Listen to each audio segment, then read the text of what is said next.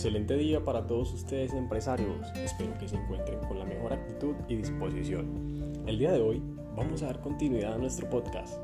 Yo, Mateo Morales, seré el encargado de socializar este gran capítulo en esta sesión.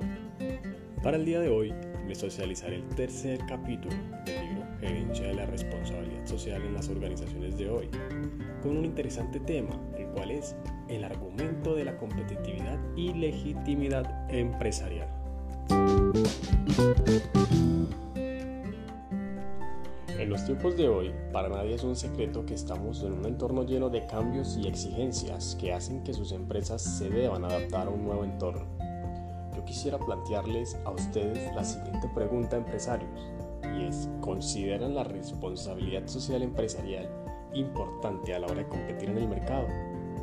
Bueno, aunque ustedes no lo han considerado importante, la respuesta es sin duda alguna un sí. Y es que la responsabilidad social empresarial en los tiempos de hoy puede llegar a ser ese elemento diferenciador que falta en su empresa. Un entorno exigente debe tener empresas capaces de adaptarse a estas exigencias que surgen con la competitividad. No cabe duda que la implementación de la responsabilidad social empresarial trae bastantes ventajas a las empresas. A continuación, les comparto solo algunas de las ventajas que pueden llevar a su empresa. Una de estas ventajas es un mejor posicionamiento de sus empresas en un mercado que a diario es más exigente y cambiante. Otra ventaja es que claramente se verán mejoradas la imagen y reputación de sus empresas. Por último, pero no menos importante, aplicar la responsabilidad social empresarial en sus empresas, puede llegar a generar un efecto positivo de fidelización en sus clientes, ya que estos se ven atraídos por marcas responsables. Pero para hablar de resultados y beneficios en un mercado cambiante, primero debemos entender con claridad qué es la competitividad, qué es una ventaja competitiva y qué es una estrategia empresarial. A continuación, empresarios, les estaré hablando sobre estas definiciones. Ahora hablaremos sobre tres conceptos importantes para el desarrollo de esta sesión, los cuales son la competitividad, la ventaja competitiva y la estrategia empresarial. A continuación empezaremos con la competitividad y es que la competitividad hace alusión a la manera productiva en que la empresa usa sus recursos para a raíz de estos poder sacar los mayores beneficios. Cuando yo les hablo de recursos no hago énfasis en la materia prima, por el contrario, hago referencias a todas aquellas virtudes de las cuales sus empresas deben sacar provecho, tales como el talento humano, el conocimiento que sus empresas tienen, la tecnología que usan. Por otro lado, cuando hablo de mayores beneficios me refiero a la capacidad que sus empresas tienen para generar las más altas rentabilidades a partir del uso y aprovechamiento de los recursos que anteriormente les he mencionado. Bueno empresarios, ahora les hablaré sobre la ventaja competitiva. Y la ventaja competitiva son aquellos valores agregados que hacen que sus marcas sean diferentes a las demás empresas. Me explico, son aquellas cosas con las que cada uno de ustedes busca ofrecer al mercado y poder resaltar sobre las demás competidores. Hoy en día podemos ver que estos factores están bastante ligados a la cadena de valor de la empresa. Un claro ejemplo de ventaja competitiva lo podemos em, evidenciar en la gran empresa Coca-Cola. En el mercado de las bebidas de gaseosas todos conocemos a Coca-Cola por su excelente calidad y estrategias publicitarias. Claro, sin olvidar el marketing emocional que esta empresa emplea. Bueno, en la ventaja competitiva podemos evidenciar estos hechos materializados en tres variantes. Liderazgo de costos, la diferenciación y la estrategia de enfoque. El liderazgo de costos básicamente es la manera, y lo podemos evidenciar en, en, la manera en que ustedes como empresarios calculan y definen su columna de costos. Después de realizar esto, financieramente ustedes pueden reducirlos para que de esta manera ustedes puedan lanzar un producto con un costo menor al que se encuentra en el mercado actual. De esta manera ustedes pueden resaltar ante su competencia por los costos menores que ofrecen. La diferenciación es prácticamente el valor agregado que ustedes le van a dar a un producto que ya se encuentra en el mercado, pero para poder tener éxito en la diferenciación es de gran importancia que sus clientes puedan percibir de manera fácil el valor que ustedes le dieron al producto. Les quiero compartir para una mejor comprensión el ejemplo de Adidas, el ejemplo de diferenciación como ventaja competitiva que Adidas ha lanzado es la Customization Experience, que le permite a los clientes poder personalizar los productos, ¿sí? para que de esta manera ellos puedan llevar un producto personalizado sin dejar a un lado ni tener que renunciar a la tecnología que Adidas ofrecía. Bueno, y por último, la estrategia de enfoque y esta estrategia se basa en que ustedes puedan acaparar un sector de mercado en específico. Luego de que ustedes tengan este nicho de mercado, puedan combinar esta estrategia con la estrategia de liderazgo en costos y diferenciación para que de esta manera ustedes se puedan asegurar una permanencia en ese nicho de mercado. Bueno, y por último tenemos la estrategia empresarial es que la estrategia empresarial es básicamente la guía y el proceso que necesita una empresa para poder cumplir los objetivos que ya se han establecido. Me hago entender, la estrategia empresarial debe ser diseñada y planificada para lograr la solución de los retos a los cuales la empresa se enfrenta. Estos retos deben ser alcanzados para poder concluir de que la empresa tiene un crecimiento sostenible. Mm, retos como la gestión de los recursos internos, la participación en el mercado, la manera en que responde ante las exigencias que representa el entorno competitivo del cual se rodea la empresa, entre otros retos más. Bueno, empresarios, hasta acá hemos podido comprender algunas ventajas de la implementación de la responsabilidad social empresarial y tres valiosos conceptos que nos van a ayudar a comprender mejor las dos teorías siguientes. Ahora que entienden la importancia de la responsabilidad social empresarial en las empresas, para la competitividad es importante que ustedes como empresarios aprendan de qué manera pueden integrar la responsabilidad social empresarial en sus negocios. Y hoy quiero que ustedes conozcan dos teorías que planteó Michael Porter, un economista estadounidense, y estas dos teorías son el diamante de Porter y la cadena de valor. Yo considero importante que comprendan estas dos teorías ya que ustedes en ellas podrán evidenciar más a fondo lo que en realidad influye en la competitividad de la empresa y en su entorno, y también la manera en que crean valor desde el interior empresarial. Teniendo en cuenta esto, vamos a iniciar con la, teoría del diamante de Porter. Y es que esta teoría es sensacional, ya que nos da una perspectiva más clara de la competitividad en la industria, para que de esta manera ustedes como empresarios puedan entender y actuar de mejor manera ante el mercado. En esta teoría básicamente evidenciamos cinco fuerzas que regulan la competencia de un sector.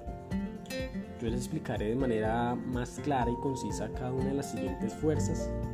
Y bueno, estas fuerzas son la amenaza de entrada de nuevos competidores, el poder de proveedores y compradores, los productos sustitutos y la lucha por una posición en el mercado. Iniciaremos con la entrada de los nuevos competidores y bueno, es que sus empresas deben estar atentos a la nueva competencia, ya que esta nueva competencia trae consigo nuevos retos a los cuales ustedes deben ser capaces de responder para no empezar a quedar atrás en el mercado. Bueno, como segunda fuerza está el poder de los proveedores y compradores. Y es que ustedes empresarios deben siempre mantener una buena relación con sus proveedores. Y esto es importante por el simple hecho de que ellos son los encargados de subir o de bajar los precios, de mejorar o de empeorar la calidad de los productos a los cuales ustedes acceden usualmente. Bueno, este poder de los proveedores claramente se va a ver más intensificado cuando ellos pueden gozar de la oportunidad de ser los únicos en ofrecer esos bienes al mercado. De igual manera, ellos pierden este poder cuando hay una mayor competencia, cuando hay más opciones de su mismo producto o de su mismo segmento de mercado. Y bueno, algo similar ocurre con el poder de los clientes. Es que estos también tienen mayor poder cuando hay una gran variedad, gran variedad de opciones. Y ahí es donde hay que actuar para que el cliente pueda seleccionar su marca, la marca de ustedes. Y en otro escenario, cuando el cliente casi no tiene opciones para elegir, pierde poder. Como tercera fuerza están los productos sustitutos. Y es que para sus organizaciones es de gran importancia tener en cuenta la competencia que a ustedes les van a generar los productos de bienes sustitutos. Estos, estos productos eh, son los mismos encargados de limitar el precio de los demás productos. De esta manera, automáticamente cambian las condiciones de competencia del mercado. En pocas palabras, si su empresa tiene productos sustitutos, va a poder encontrarse en una mejor posición competitiva. Bueno, empresarios, como cuarta y última fuerza encontramos la lucha por una posición en el mercado. Y es que la competitividad de una industria se puede evidenciar por la, eh, por la batalla de las empresas en acaparar un mayor segmento de mercado. Esta lucha ustedes también la pueden percibir en la competencia de precios, en la creación de publicidades, en el lanzamiento de nuevos productos, entre otras estrategias que las demás empresas pueden aplicar por competir. Y esta competencia se define prácticamente en las empresas que sean capaces de controlar los factores, factores importantes como los costos incurridos, la posición geográfica, el capital para poder afrontar riesgos y las estrategias que las empresas definan. La buena respuesta ante los factores anteriores va a dar como consecuencia de las compañías una mejor posición en el mercado ante la competencia que a su vez es cambiante. Bueno, y teniendo en cuenta estas cuatro fuerzas, ya podemos percibir que esta teoría básicamente les brinda una perspectiva más amplia de todo lo que se involucra en sus empresas al ingresar a un mercado o sector. El aprender a manejar y entender esas fuerzas a ustedes les va a ayudar a sus organizaciones a poder desenvolverse en un entorno competitivo de la mejor manera, y de esta manera también van a incurrir en menos riesgos en comparación a otras compañías. Bueno, ahora vamos a hablar sobre la segunda teoría, que es la teoría de la cadena de valor. Básicamente en esta teoría se resalta todo el trabajo que sus empresas realizan y que hay detrás del producto final que ustedes ofrecen al mercado. La teoría divide estas actividades en dos, en actividades primarias y en actividades de soporte. Las actividades primarias son las actividades como la logística de entrada, la producción, logística de salida, el marketing y la venta. Por otro lado, las actividades de soporte se pueden denominar como la infraestructura la organización, la manera en que ustedes gestionan los recursos humanos de sus compañías y el desarrollo tecnológico que implementan en sus organizaciones. Bueno, en esta teoría se establecen que en las actividades primarias de sus empresas ustedes puedan desde allí empezar a establecer una cadena de valor en todos los eslabones. ¿Esto con qué fin? El fin de esta generación de valor es que al momento de ustedes llevar el producto al mercado, el producto final, en este producto se puedan destacar en todos los aspectos generales hechos diferenciadores esto va a ser el valor agregado que ustedes le van a dar al producto desde su proceso de producción. Bueno, y ahora me gustaría poder describirles las actividades primarias. Estas son eh, la logística de entrada. La logística de entrada, ¿qué actividades son? Son aquellas actividades que involucran la recepción, el almacenamiento, la distribución y el manejo de inventarios de sus empresas. Tenemos las operaciones, y las operaciones se entiende como aquellos procesos con los cuales ustedes transforman los insumos en el producto final. Procesos conocidos como el ensamblaje, la realización de pruebas, el embalaje, el maquinado, entre otros. Por otro lado, la logística de salida. La logística de salida involucra todas las actividades que se realizan con el fin de poder distribuir el producto final a los clientes. Estas actividades pueden ser el almacenamiento de productos, el manejo de materiales, el procesamiento de pedidos, entre otras actividades. Por el lado de la mercadotecnia y las ventas, eh, las actividades que pertenecen a, este, a esta parte son el comprar el producto, la materia prima, la manera en que sus organizaciones inducen a su producto, entre otros. Y por último, el servicio. Y bueno, este eslabón es donde incluye todas las actividades que se realizan y que dan soporte a la venta. Estos pueden ser como los servicios de reparación, el suministro de partes, la atención de quejas y reclamos, entre otras actividades que ustedes pueden implementar en sus empresas. Bueno, y cabe aclarar que las actividades de soporte son las que dan apoyo a las actividades primarias. Me gustaría compartirles una pequeña descripción de cada una de estas. En el caso de las adquisiciones, estas son las actividades que implican en sus organizaciones el suministro de materiales de materia prima, el desarrollo tecnológico. Y es que en este proceso es donde ustedes en sus organizaciones desarrollan e implementan las tecnologías a las actividades primarias, por ejemplo, tecnologías para el proceso productivo, tecnologías para la información, la comunicación. Bueno, son algunos ejemplos para este eslabón. Administración del recurso humano. Aquí principalmente se desarrollan actividades del talento humano, como la contratación, la selección de personal, capacitaciones, entre otras actividades. Y tenemos la infraestructura organizacional, y pues es que en este, este subsistema consta de varias actividades de las compañías, como la planeación, las finanzas, la contabilidad, la manera en que ustedes administran los aspectos legales, la gestión de calidad. Y bueno, esos son algunos ejemplos de este apartado. Entendiendo las dos teorías que ha planteado Michael Porter, pueden ustedes entender y tener una mejor percepción de la competitividad en el sector o en la industria en la que ustedes se encuentran junto a sus compañías. Pero, ¿de qué manera ustedes pueden aplicar estas teorías y algo aún más a fondo la responsabilidad social empresarial en sus negocios? Y bueno, es que para empezar, cabe aclarar que estas actividades de aplicación de la responsabilidad social empresarial en las organizaciones debe adaptarse al tipo de organización y también al sector en el que ustedes pertenecen. Eh, luego de ello, ustedes deben evaluar tanto los impactos positivos como los impactos negativos que traen su compañía a los grupos de interés. Y sí, así como sus empresas pueden impactar de manera positiva el entorno, también sus empresas pueden impactar de una manera negativa.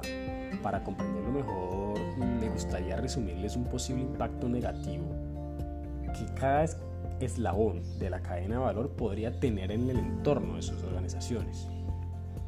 Y bueno, empezando por la logística de entrada, eh, la cual podría tener como un impacto las emisiones de gases por el transporte de materias primas, el trabajo forzoso en actividades de almacenamiento, el uso de maquinaria peligrosa, el soborno a los gestores de compras, entre muchos más que podrían ocurrir en sus empresas. Como segundo eslabón tenemos las operaciones y bueno, es que allí algunos impactos eh, pueden eh, que se pueden evidenciar son la contaminación del aire, del suelo, del agua, mediante las actividades productivas de hoy en día. Eh, los residuos de los materiales que salen de los procesos productivos también realizan contaminación. Como tercer eslabón tenemos la logística de salida y bueno, que algunos impactos aquí son el trabajo forzoso nuevamente, eh, las emisiones de gases en procesos de distribución, el manejo de materiales peligrosos. Como cuarto eslabón tenemos la mercadotecnia y venta que fácilmente pueden tener como impacto la publicidad engañosa, la falta de información de los productos, promociones engañosas, entre muchas más. Como quinto eslabón tenemos el servicio, que un claro ejemplo para, para este eslabón es el incumplimiento de las garantías, la, la falta de asesoría, los cobros extra por normativos y la violación de datos al consumidor son solo algunos ejemplos.